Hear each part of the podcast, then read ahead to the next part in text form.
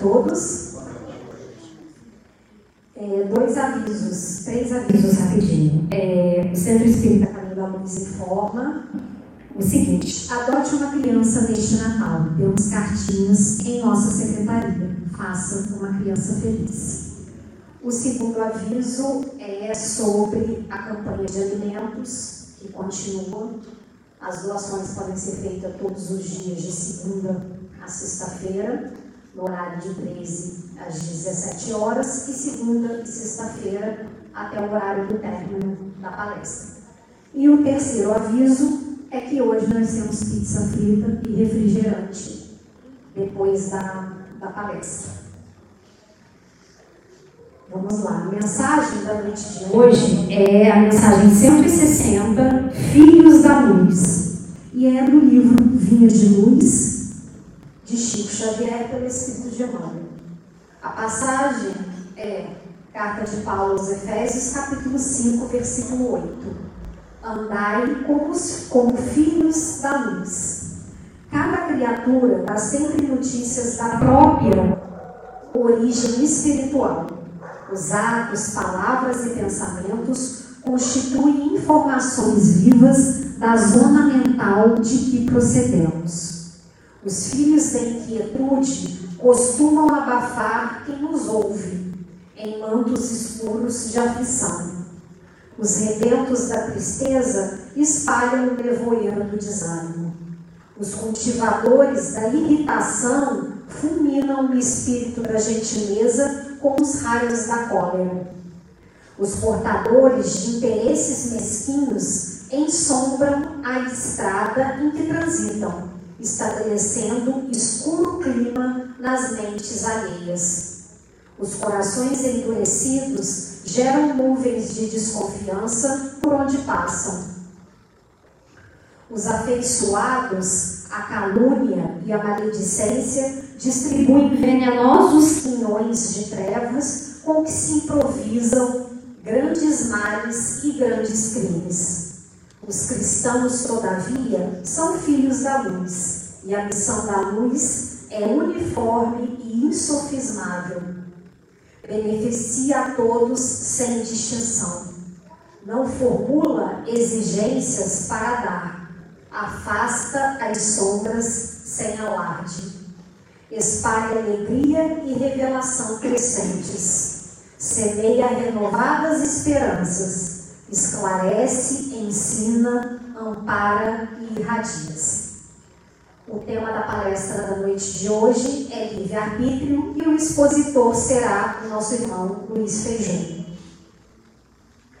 Vamos agora, meus irmãos, para a nossa prece inicial inicialmente agradecendo a Deus pela oportunidade de estarmos aqui.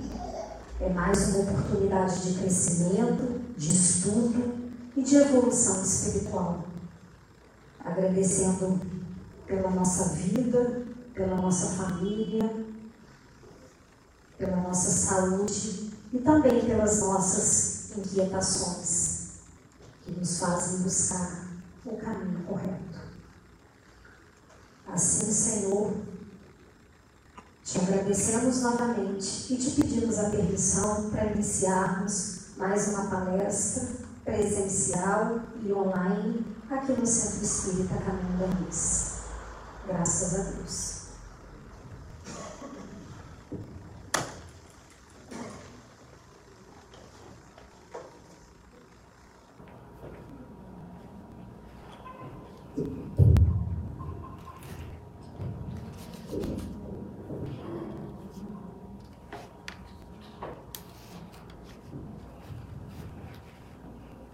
Boa noite. Ah, boa noite, hoje foi mais animado, que bom. Gente, é, aproveitando a leitura da página, na hora que ela fala sobre andar como filhos da luz, tem uma música espírita muito bonita, depois vocês podem procurar até no, no, Google, né? Se não me engano, o nome dela é Filhos da Luz, realmente. É, a música tem os dois trechos iniciais dela, basicamente são os seguintes: Andai como filhos da luz, tua missão é iluminar. andai como filhos da luz e espalhai tua luz em todo lugar. Esse é o nosso objetivo de estarmos aqui encarnados, ok? É, compartilhar a luz, compartilhar o conhecimento, compartilhar aquilo que nós temos de bom com todos aqueles que estão ao nosso redor, ok? É, hoje nós vamos fazer algumas considerações a respeito do livre-arbítrio eu queria começar perguntando o seguinte: hoje, por exemplo, até eu estava conversando aqui na frente até agora há pouco eu estava praticamente resolvendo assuntos de trabalho, ok? Em um determinado momento, eu olhando né, o tempo, olhando a hora, falei assim, não vou conseguir chegar a tempo, não é caminho da luz. Porém, é, evitamos todos os esforços de maneira que pudéssemos estar aqui com vocês, ok? Uma pergunta para vocês agora. Eu tenho o livre-arbítrio de querer estar aqui ou de não estar aqui? Sim. O que, que me leva, então, a escolher estar aqui? A gente pode falar que é um senso de responsabilidade? Também, né? Além de que, eu já falei e repito, torno a repetir. Descer aquele escadão ou chegar aqui de carro e ver carros parados no caminho da luz, gente, traz uma alegria tão grande chegar aqui e encontrar a Dona Nilce, daqui a pouquinho né, vai fazer a prece final para a gente. E desde a primeira sexta-feira que nós fizemos a primeira presencial, a Dona Nilce já estava aqui com a gente. Eu posso dizer que a Dona Nilce também, utilizando o livre-arbítrio dela, tem um senso de responsabilidade que faz com que ela esteja aqui compartilhando o conhecimento dela? Sim. Ela poderia de repente está em casa, junto da família, descansando. Mas ela optou por estar aqui. Tinha duas possibilidades e entre as duas ela escolheu estar aqui com a gente. Livre-arbítrio é praticamente isso. Ok? Agora, todos nós temos livre-arbítrio? Maravilha. Rodolfo Carigares, no livro As Leis Morais, ele ele classifica né, é, e dá a definição do livre-arbítrio da seguinte forma: o livre-arbítrio é a faculdade que tem o indivíduo de ter, determinar a sua própria conduta, ou, em outras palavras, a possibilidade que ele tem de, entre duas ou mais razões suficientes de querer ou de agir, escolher uma delas e fazer com que prevaleça sobre as outras. Está tudo dentro do que nós falamos aqui até agora a noção de responsabilidade trazendo você até o trabalho, a escolha de estar aqui. Eu tinha duas alternativas e escolhi aquela que era melhor para mim e para o meu crescimento. Ok? Assim como vocês. Vou colocar uma outra agora para ver se vocês têm livre-arbítrio. Lembra que eu perguntei se todos nós temos livre-arbítrio e vocês disseram que, que tem? Vamos colocar uma questão agora para vocês, para colocar assim um pensamento no fundo da alma e do peito? Vocês têm o livre-arbítrio, por exemplo, de chegar lá embaixo agora e comprar uma pizza frita para mim? Sim. O que, que vai fazer vocês comprarem ou não comprarem? Escolhem, optem, por favor, né? de repente meu cunhado está aqui, ele de repente vai optar por comprar a pizza frita para mim. Olha que legal. Então nós temos essa liberdade de escolha. Liberdade de escolha que o Caligares coloca dessa forma para todos nós. Ok? Então, todos nós temos essa, essa, esse item né, dentro da gente, que é o livre-arbítrio. E lembrando que dentro do livre-arbítrio a gente trabalha também a liberdade, a liberdade de agir, a liberdade de ação. E o ser humano é sempre responsável e sabe que, na verdade, né, sabe, na verdade, dosar os próprios limites, entendendo que a sua liberdade termina onde começa no próximo. Eu tenho livre-arbítrio, eu posso escolher fazer uma determinada coisa ou não, porém eu tenho que lembrar que eu vivo em sociedade. Eu compartilho tudo isso que nós estamos vendo aqui, né, e essa, essa oportunidade de estar encarnado, eu compartilho com outras pessoas. Sejam elas meus familiares ou não. Sejam elas meus amigos ou não. Sejam elas pessoas simpáticas ou não. Eu compartilho isso. Então, já ouviram aquela frase de que a minha.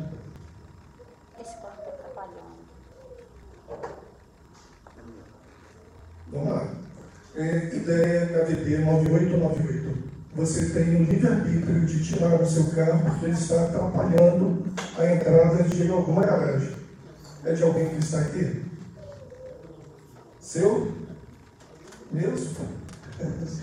Você tem o livre-arbítrio de me dar esse carro ou não, também. Ok? Mas vamos lá. É... Onde nós paramos? Que a minha liberdade começa em determinado ponto e termina onde começa o meu próximo. Todo mundo já ouviu isso, não já? Já tentaram explicar isso para uma criança? Já? Conseguiu? Posso te dar uma ideia? Posso? Joia. É, a nossa área de trabalho aqui na casa é evangelização infantil. Tem outras pessoas que trabalham comigo também.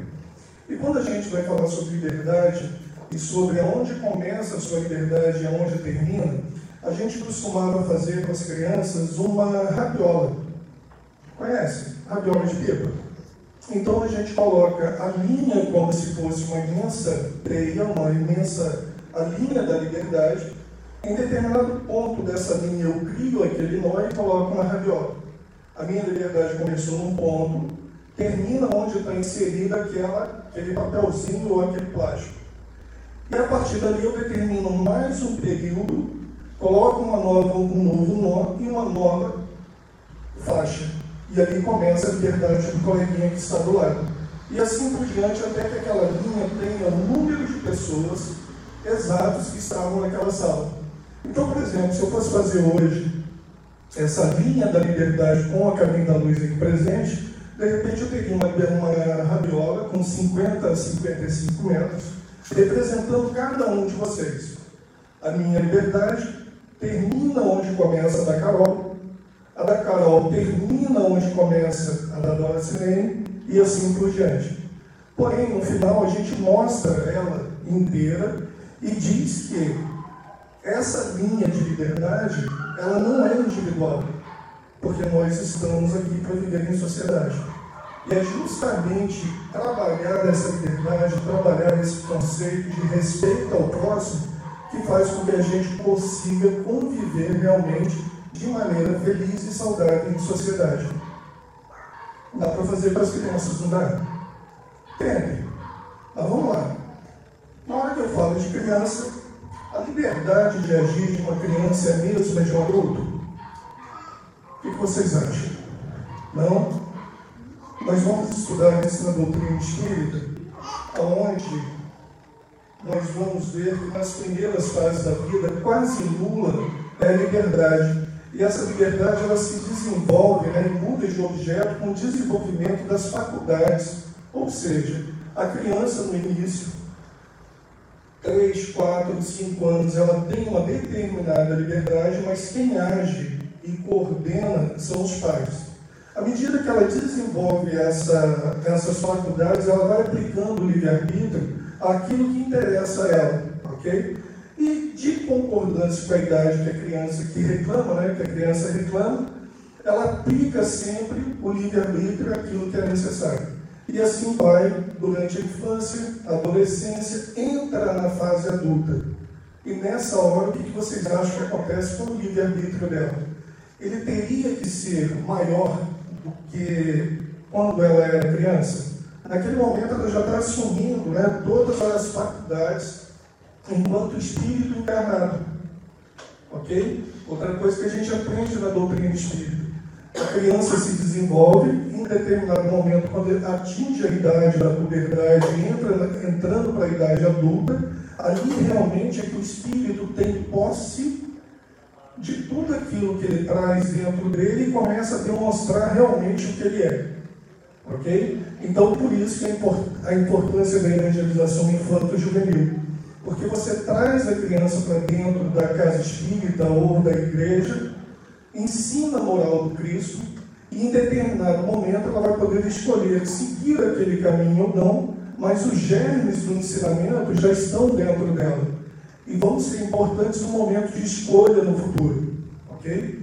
Então, tudo isso que a gente faz aqui, que a gente trabalha com a criança, independente de ela chegar em um determinado momento da vida adulta, começar a fazer faculdade, sair da região, tudo aquilo que foi ensinado está dentro da consciência dela. E no momento de necessidade, tudo isso aflora e ela busca auxílio e sabe aonde buscar o auxílio. Ok? Então, isso faz com que, na hora que nós nos tornamos adultos, olha só que legal, e a responsabilidade. O adulto é considerado responsável pelos seus atos e suas atitudes, porque todas as faculdades orgânicas e psíquicas estão desenvolvidas devendo dessa forma assumir as consequências das ações praticadas. Esses somos nós. Okay? Somos os adultos que devemos e temos que assumir todas as responsabilidades de tudo aquilo que a gente faz. Tudo bem? Perguntas até aqui? Não?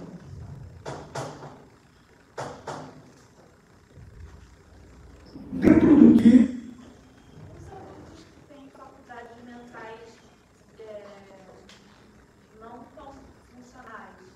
É, Kardec faz esse questionamento dentro do livro dos Espíritos. Eu vou te mostrar justamente o capítulo. Ele fala que quando a pessoa, o espírito, ele está encarnado e tem essa, digamos assim, as limitações né, da parte mental, ele já não é senhor totalmente de si e por isso a liberdade de ação ela é restrita, ok? E isso entra também dentro da parte de provas e expiações. Porque quando o espírito está na erraticidade e ele escolhe estar encarnado tendo essas limitações, ele tem a liberdade de escolha e livre-arbítrio enquanto na espiritualidade, sabe que aquilo é necessário ao desenvolvimento dele moral, né? porque a gente sabe que a dor é um elemento de transformação moral do espírito, ele tem a consciência da escolha, reencarna, convive com aquela dificuldade e cresce aos olhos de Deus e perante si mesmo quando retorna à espiritualidade. Ok? Está no capítulo 10, se não me engano, do livro dos Espíritos. E eu acho que eu separei ela aqui. Mas depois também, se você quiser conversar, a gente vai estar aqui. Tudo bem? Quando a gente fala que a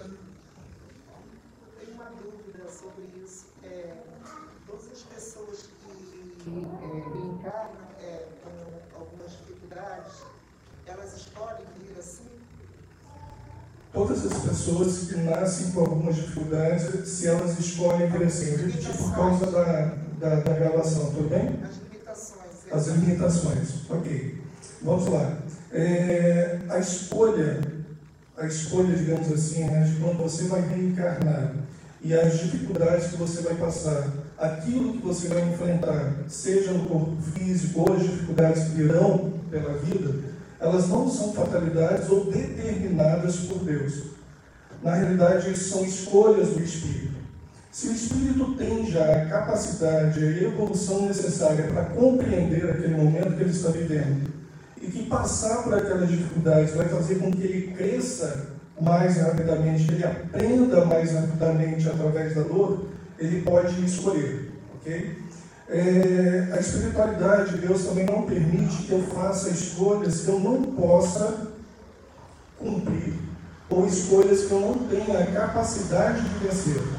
Então, por exemplo, se nas encarnações anteriores, como diz um outro orador espírita, eu fui mal e venal e fiz mal a muitas pessoas, eu escolho de repente vir nessa com algumas dificuldades e sofrimentos de forma que eu possa reparar o mal que eu causei a outros. Eu escolho, por exemplo, vir com problemas na perna, no braço, na mão, na fala. Em determinado momento, a espiritualidade, né, os mentores espirituais dizem o seguinte: olha, você não tem o conhecimento nem a capacidade de suportar tudo isso sem murmurar. Então, vamos fazer o seguinte: Nessa você vai com um pequeno problema realmente na mão, mas não em todos os órgãos. Esse eu sei que você vai conseguir vencer. Então isso é permitido, ok? Mas muitas das vezes nós participamos dessa escolha no mundo espiritual, na erraticidade entre uma encarnação e outra. Porém, se eu não tenho esse conhecimento necessário, a espiritualidade pode sim, né, é, de uma maneira digamos assim, eu esqueci a palavra, agora vou lembrar daqui a pouco. É, a espiritualidade pode me conduzir a ter aquela dificuldade. Tá? Eu não tenho a consciência nem a sabedoria necessária para compreender aquilo naquele momento.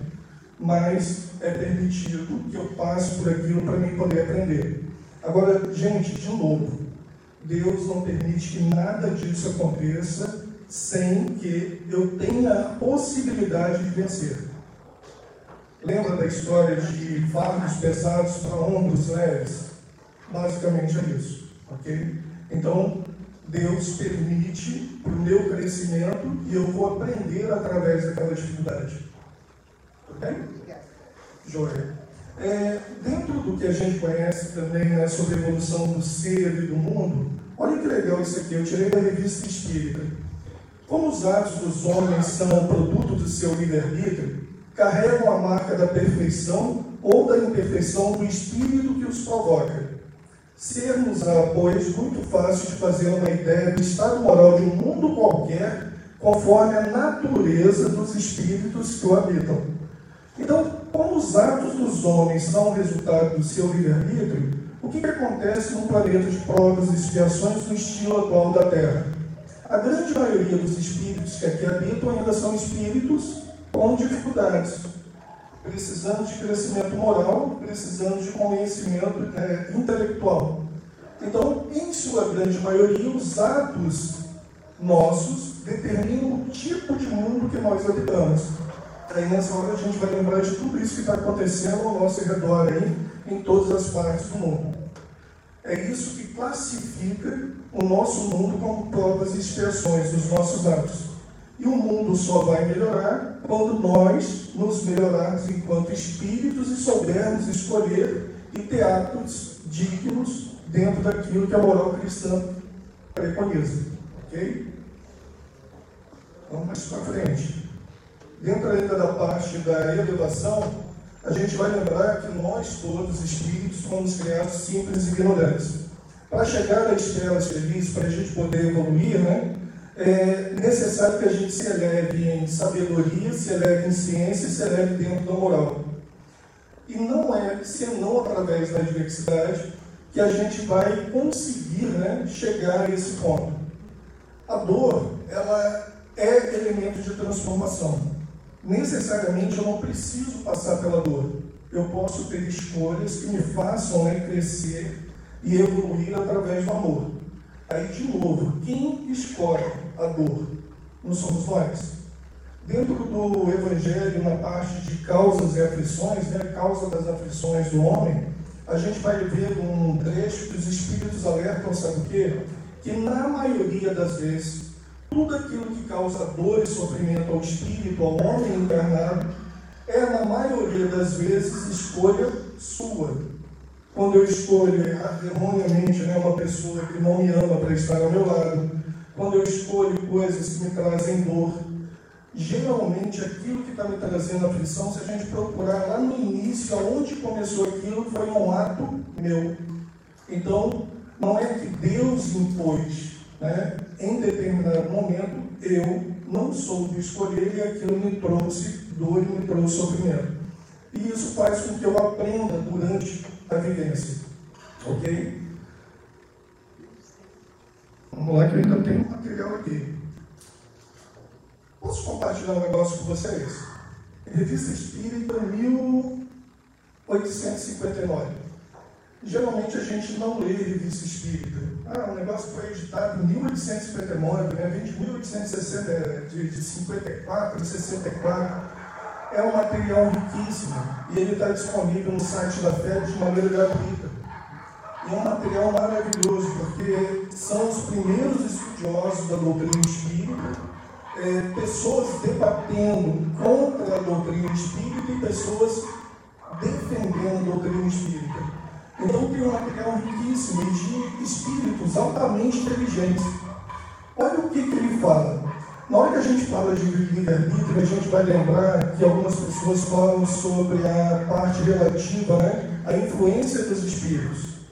Os espíritos influenciam em nossas vidas? Sim, muito mais do que imaginar, está lá dentro do livro dos espíritos. Na hora que a gente fala que os espíritos influenciam, algumas pessoas viram e falam o seguinte: Se eles nos influenciam a tal ponto de nos dirigir, de que, que vale o nosso livre-arbítrio? Eles influenciam, mas aceitar a influência ou não depende de nós. Então aí volta né, a parte do livre-arbítrio de maneira riquíssima. E uma fascinação, uma subjugação, o ponto maior, digamos assim, né, maior da, das obsessões, ela não começa, ela já não é assim, fascinação direta. É uma pequena influência que vai te minando pouco a pouco, levando a graduações maiores do processo obsessivo. E desde o princípio você pode dizer não naquilo. Ok? Aí olha o que está na Revista Espírita de 1859 compartilhando com vocês. Os espíritos que nos cercam não são passivos. Trata-se de uma população essencialmente inquieta, que pensa e age sem cessar, que nos influencia malgrado nosso, que nos excita ou nos dissuade, que nos impele ao bem ou ao mal, o que não nos tira o livre-arbítrio mais do que os bons ou mais conselhos que recebemos dos nossos semelhantes. Todavia, quando os espíritos imperfeitos instigam alguém a fazer uma coisa má, grifo meu, sabem muito bem a quem se dirigir e não vão perder o tempo onde veem que serão mal recebidos. Eles nos excitam conforme nossas inclinações ou conforme os germes que nós têm e de acordo com a nossa disposição em ouvi-los. Eis porque o homem firme nos princípios do bem não lhes dá oportunidade. Então, quando um espírito inferior se aproxima e tenta nos influenciar, e ele consegue visualizar em mim defeitos que ele pode ir ali, pode ir ali incentivando e encontra guarida, encontra ouvido, ele encontra em mim né, uma ressonância com aquilo, ele se posta ao meu lado e continua me influenciando. Agora, quando esse espírito vem com a, com a ideia de querer me tirar do caminho do bem, e eu demonstro através dos meus atos que eu estou dentro do caminho com Cristo, chega um determinado momento que ele simplesmente se afasta, porque ele não consegue me influenciar no mal. E a escolha, de novo, continua sendo minha. Ok? Então, digamos que agora há pouco eu estava em casa, terminando uma parte do trabalho, ou terminando de fazer a janta, e vem um espírito e fala: Não vai no centro, não, para quê? Está frio, fica em casa. E eu não, eu vou. Eu tenho que ir no centro, eu vou assistir uma palestra, tomar um passo. Não, fique em casa, livre-arbítrio, eu posso escolher. Posso estar tendo um momento de influência. Mas naquele momento eu venço aquela influência inferior e estou aqui com vocês. De novo, a escolha é de quem? Nossa, ok? Eu acostumei a fazer palestra de meia hora, tá, gente? Então, desculpa. Vamos lá. No livro dos Espíritos, a gente vai encontrar uma pergunta muito legal, né, na 121. Por que alguns espíritos seguiram o caminho do bem e outros do mal? Respondem os espíritos: Não têm eles o livre-arbítrio? Deus não os criou maus, criou-os sim simples e ignorantes, isto é, tendo tanta aptidão para o bem quanto para o mal. Os que são maus assim se tornaram por vontade própria por vontade própria, mas eternamente no mal. Não. Aí vem a beleza da doutrina espírita, né? Nós não acreditamos na eternidade do mal, não há a ideia do inferno, né? De maneira, da maneira como conhecemos em outras religiões. Na realidade, aquele espírito ele está no momento em que ele é imperfeito e ele tem todas as possibilidades e probabilidades de atingir o bem e evoluir. Permanecer no mal em determinado momento, ele vai entender que aquilo está trazendo sofrimento para ele. E isso vai fazer com que ele sinta desejo de se melhorar. Os processos obsessivos, quando tratados na casa espírita, eles têm assim uma, uma consequência muito bonita que na realidade a pessoa que vem para fazer o tratamento na casa espírita, olha que legal, parece uma armadilha do bem, né? Vamos colocar assim, armadilha do bem, armadilha do, de Deus. A pessoa vem para fazer um tratamento, o que, que ela passa aqui na casa? Ela passa por um grupo que vai ouvi-la, entender o problema e pedir por ela perante a espiritualidade. automaticamente essa pessoa é convidada a assistir, se não me engano, oito palestras. A estar aqui durante oito palestras, estudando Deus, estudando prece e oito temas diferentes, entre eles o livre-arbítrio. Enquanto a pessoa está aqui estudando e se elevando moralmente, mudando o padrão vibratório, que automaticamente já faz com que ela perca aquela conexão né, com aquele espírito que naquele momento estava querendo prejudicá-la, esse espírito também é convidado a estar aqui estudando e repensando aquilo que ele está fazendo tudo correndo bem, no final de um período, ele reconhece a necessidade de crescimento e de continuar o trabalho de evolução, vê que a vingança não leva ele a nada e desiste do intento de fazer o mal. Enquanto isso, o ser encarnado que está aqui estudando, ele também se transforma moralmente e continua se levando. O elo de ódio, ele se rompe através do elo de amor. E isso é eterno. Ele se perdoa. Ok? Então, a ideia do tratamento é justamente essa que eu expliquei aqui. Né? Não é afastar o espírito, não é prender o espírito em lugar nenhum. É fazer com que o espírito compreenda o momento que ele está vivenciando e que desista das atitudes mal. Ok?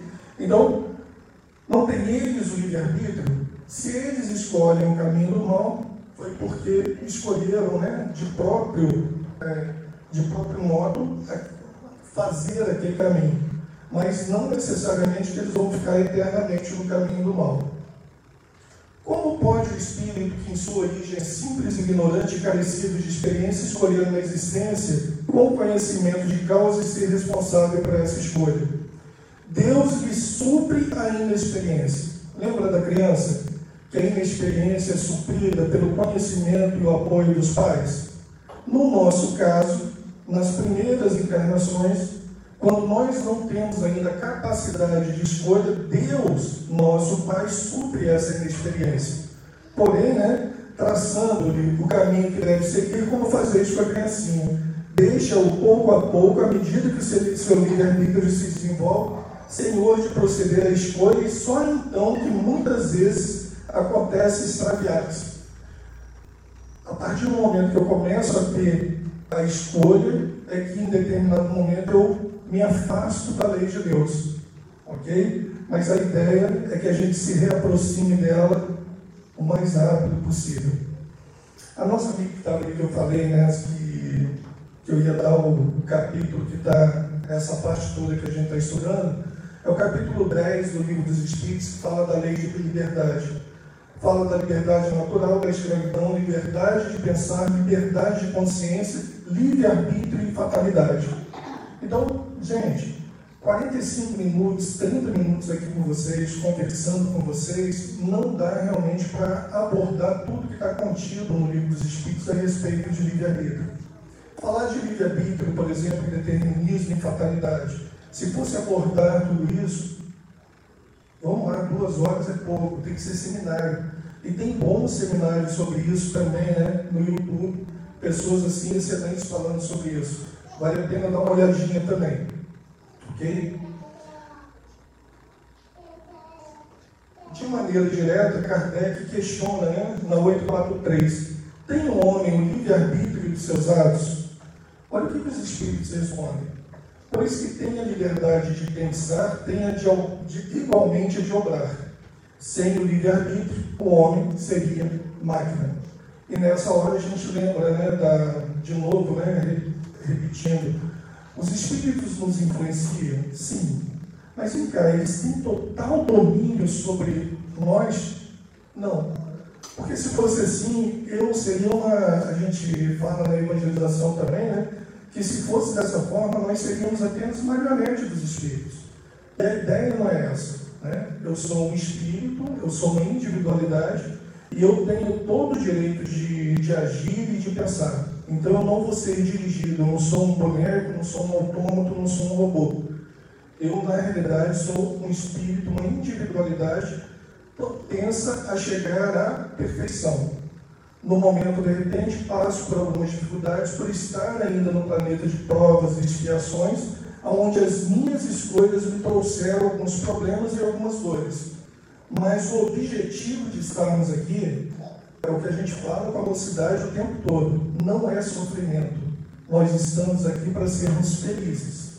Aí, na hora que a gente fala de ser feliz, a felicidade é completa no planeta Terra? Não justamente porque é um planeta de provas e expiações. Mas nós podemos ser tão felizes quanto merecemos e quanto podemos na atual encarnação. Então, o nosso objetivo de estar aqui encarnados é sermos felizes. E se algo me traz tristeza, eu tenho que tentar combater, eu tenho que tentar entender aquilo ali e tentar mudar né, aquele ambiente, aquela a, a, a situação que está me trazendo tristeza. Mas, de novo, o objetivo de estarmos aqui é sermos felizes. Eu lembro que a. Nossa, tem tempo. 30 anos atrás, mais ou menos, é, era comum a gente encontrar alguns oradores falando que o planeta Terra era um planeta de provas e expiações e que o destino de todos nós que estávamos aqui era encontrar dor e sofrimento. Quando eu via isso sentado onde vocês estão, eu olhava e falava, gente, eu não encontrei isso no livro dos Espíritos. Eu não encontrei isso no Evangelho, eu não encontrei isso na, no Pentateuco Espírita, nos cinco livros, em momento algum, fala que o meu destino na Terra é o sofrimento. Ele fala que eu posso estar passando por um sofrimento relativo e temporário, mas que cabe a mim transformar aquilo em aprendizado e me transformar numa pessoa melhor e alcançar a felicidade que me cabe no planeta. Ok? E é isso que a gente tenta explicar para os filhos, netos, sobrinhos de vocês na evangelização. Porque na hora que o jovem chega aqui, prestes a entrar no mundo da faculdade, a procurar de repente mercados de trabalho e não encontra, e ele começa a se sentir diminuído, nosso objetivo é fazer com que ele se sinta melhor, que ele se sinta realmente filho de Deus, que ele está aqui com um objetivo e que se ele tem esse objetivo em mente, ele tem a inteligência necessária para atingir aquele objetivo e que todas as dificuldades vão passar, desde que ele escolha de maneira acertada. Okay? Então, basicamente seria isso, o livre-arbítrio, né? o direito da gente poder escolher aquilo que nos faz bem temos conseguido fazer boas reflexões com os jovens. E em todos os momentos, na hora que a gente pensa que a gente vai ensinar alguma coisa, a gente acaba aprendendo com eles. Né? A questão do livre-arbítrio, então, pode ser resumida da seguinte forma: o homem não é fatalmente levado ao mal. Os atos que o homem pratica não foram previamente determinados.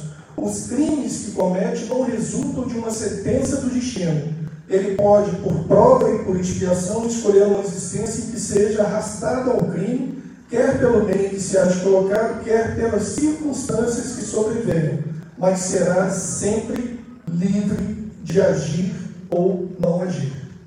Ok? Todo mundo lembra de Paulo de Tarso? Lembra? Tudo me é lícito, mas nem tudo me convém. No evangelho que eu copiei, estava escrito: tudo me é permitido. Vê se vocês conseguem se ver nisso, na frase de Paulo. Vocês podem fazer qualquer coisa, concordam comigo? Vocês podem fazer tudo. Tudo me é permitido, mas não deixarei que nada me domine. Tudo me é lícito, mas nem tudo me convém. Eu posso fazer o que eu quiser, mas eu tenho limites. Concorda comigo? A parte do nem tudo me convém. Eu posso estar agindo, trabalhando, em determinado momento ter a oportunidade, de repente, de lesar alguém. Né? Seja na parte sentimental, seja na parte monetária, não importa. Em determinado momento eu estou numa posição onde eu posso lesar a pessoa. Isso me convém enquanto espírito? Não. Eu posso mas não me convém.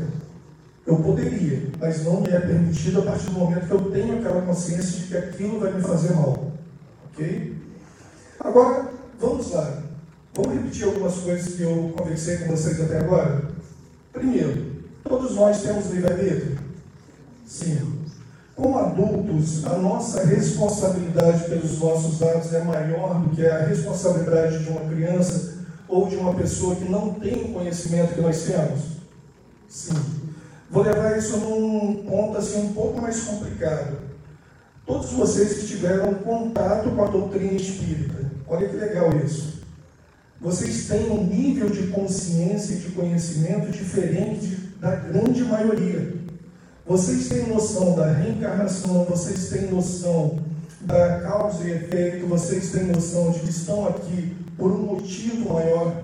Vocês têm noção de que a moral do Cristo é mais importante. Vocês têm noção de que fazer o bem ao próximo é essencial. Vocês têm uma noção incrível da necessidade da reforma íntima. E ainda assim, a gente comete pequenos equívocos, pequenos enganos, e por isso a nossa responsabilidade é maior. É, vocês conhecem. Então, na hora que nós cometemos um erro e sabemos que aquilo era errado, a nossa responsabilidade é maior. Há 30 anos atrás também, quando a gente entrou pela primeira vez, né, um grupo de jovens, nós de amigos, acabamos indo para o centro espírita, conhecemos a doutrina espírita, na hora que a gente conversava, né, e eu lembro que uma pessoa chegou e falou assim, é, você está indo aonde? Ah, não, estou frequentando a EDAC, lá no capital, né? Você agora é espírita também? Sou. Coitado. Eu falei, mas coitado por quê? Porque a tua vida muda a partir de agora. Como assim? Lembra do Luiz que gostava de sair, que ficava na gandaia e que não tinha limite, não tinha nada disso? Acabou. Agora que você teve contato com a doutrina espírita, você vai ter uma noção, uma noção maior de responsabilidade pelo teu corpo, pela tua existência, pelo outro, Aí entra mais. Na hora que você tem uma responsabilidade maior também pelo sentimento do outro, você passa a respeitar as pessoas de uma maneira diferente. A doutrina espírita, o conhecimento espírita te transforma, te eleva moralmente e faz com que você repense tudo aquilo que você era. E a partir daquele momento você se torna uma nova pessoa.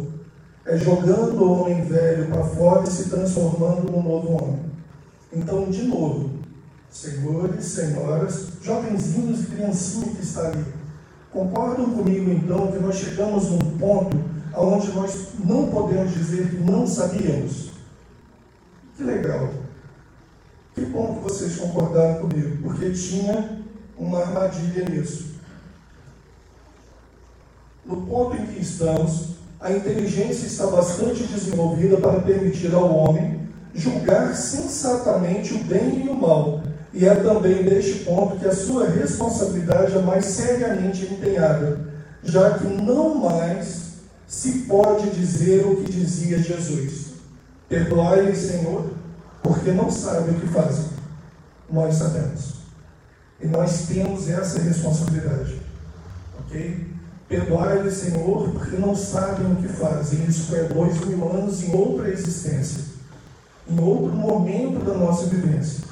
E 20 séculos depois, temos contato em, contato em 1857 com a doutrina espírita e desenvolvendo nesses 160 e poucos anos, 170, não sei, né? Eu fiz a conta agora de cabeça. Desse conhecimento dessa doutrina fantástica, linda e maravilhosa, nós não podemos mais nos esquivar e dizer que nós não sabíamos. Estamos aí para usar nosso livre-arbítrio e é essencial que a gente saiba fazer as escolhas corretas.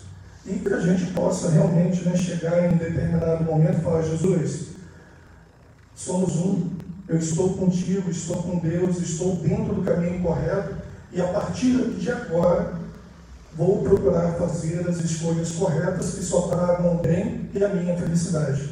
Esse é o grande objetivo nosso da encarnação que Jesus possa abençoar todo mundo, que a gente possa se ver em breve aqui no caminho da luz, cada vez né, tirando mais papeizinhos desses e aumentando o número de pessoas e voltando às atividades da casa. Jesus abençoe todo mundo. Vou estar por aqui, né, junto com a equipe. Se alguém tiver alguma pergunta ou quiser algum esclarecimento, a gente está por aqui. Ok?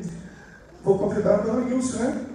Dona Nilce, eu sou Luiz Eugênio, tá? Não Agora sou não Luiz. Sérgio. É. A Dona Nilce me confunde com o adorador que é o Luiz Sérgio, tá, gente? Eu agora É. não vou esquecer. Não vai esquecer. E Dona Nilce, a senhora vai descobrir agora que o Luiz que está aqui na frente é o vice-presidente da Camila Luiz. Eu sei. Ah, É, que bom que você está aqui.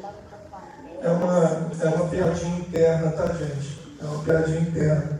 Mas ela é maravilhosa. Dona Nilce, agora é sério. Meu agradecimento pessoal para a senhora estar aqui com a gente toda sexta-feira, eh, brindando a gente com essas palavras de caminho no final. Eu agradeço a Deus porque todo mundo se retraiu dentro de casa. Eu continuo no meu trabalho e não pego nada. Bom, continuo no leprosário, continuo no Sul, continuo na cadeia. Estranho, né? Ela falar assim, né? continua no leprosário, continua na cadeia, continua no Paraíba do Sul. Eu falei, "Ih, rapaz, né? E Paraíba do Sul está cheio, mas não é isso não, tá, gente? Só piadinha. Eu tenho 120 meninas, tudo com problema mental. Obrigado pelo trabalho da senhora. Eu que agradeço a oportunidade, tá? Nós vamos trabalhar, né? Com certeza.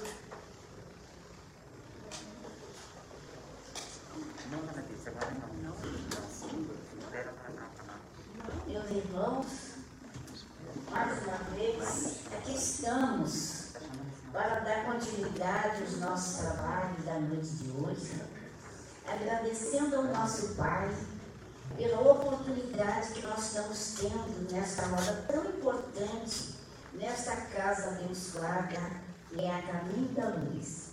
Eu também agradecer o nosso irmão que fez a palestra, foi maravilhosa, e que todos nós que aqui estamos vamos receber agora através do passe, em nome de nosso Senhor Jesus Cristo, para que todos nós que aqui viemos, voltaremos na próxima semana querendo Deus. E assim vamos fazer a nossa prece para agradecer mais um dia que nós tivemos de vida. Pai nosso que está no céu, na luz do sol infinito, Pai de todos os aflitos deste mundo de escarcel, santificado Senhor, seja teu nome sublime, que em todo o universo exprime concórdia, ternura e amor. Venha ao nosso coração o teu reino de bondade, de amor e de claridade na estrada da redenção. Faça, Senhor, a tua vontade e não a nossa, no céu como em todo o planeta Terra, que nós possamos vencer todas as nossas necessidades. E todos os nossos irmãos que aqui vieram, estão aqui conosco, ao retornar aos seus lares, leve a paz, a luz que está iluminando todos nós, hoje e sempre. Esperamos vocês na próxima sexta-feira quando que nós novamente estaremos para dar continuidade aos nossos trabalhos. Em nome de Jesus e de nosso Deus, nosso Pai, e Maria Santíssima, nossa Mãe. Uma boa noite para todos e até a próxima, se Deus quiser. Que assim seja.